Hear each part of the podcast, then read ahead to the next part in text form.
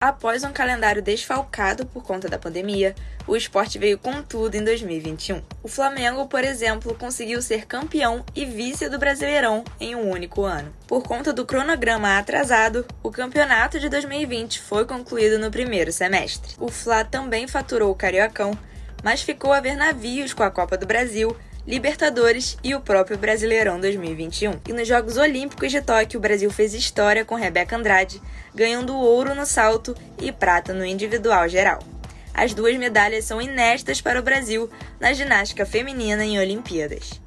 Ítalo Ferreira foi quem levou a primeira medalha de ouro do surf em Olimpíadas para casa. No skate, Raíssa Leal conquistou o mundo com seu carisma. E falando em recordes, o Brasil conquistou o melhor número de medalhas na história do país em Olimpíadas. Para fechar o ano, o Glorioso conseguiu o acesso de volta à Série A e veio junto com a conquista do Campeonato Brasileiro da Série B.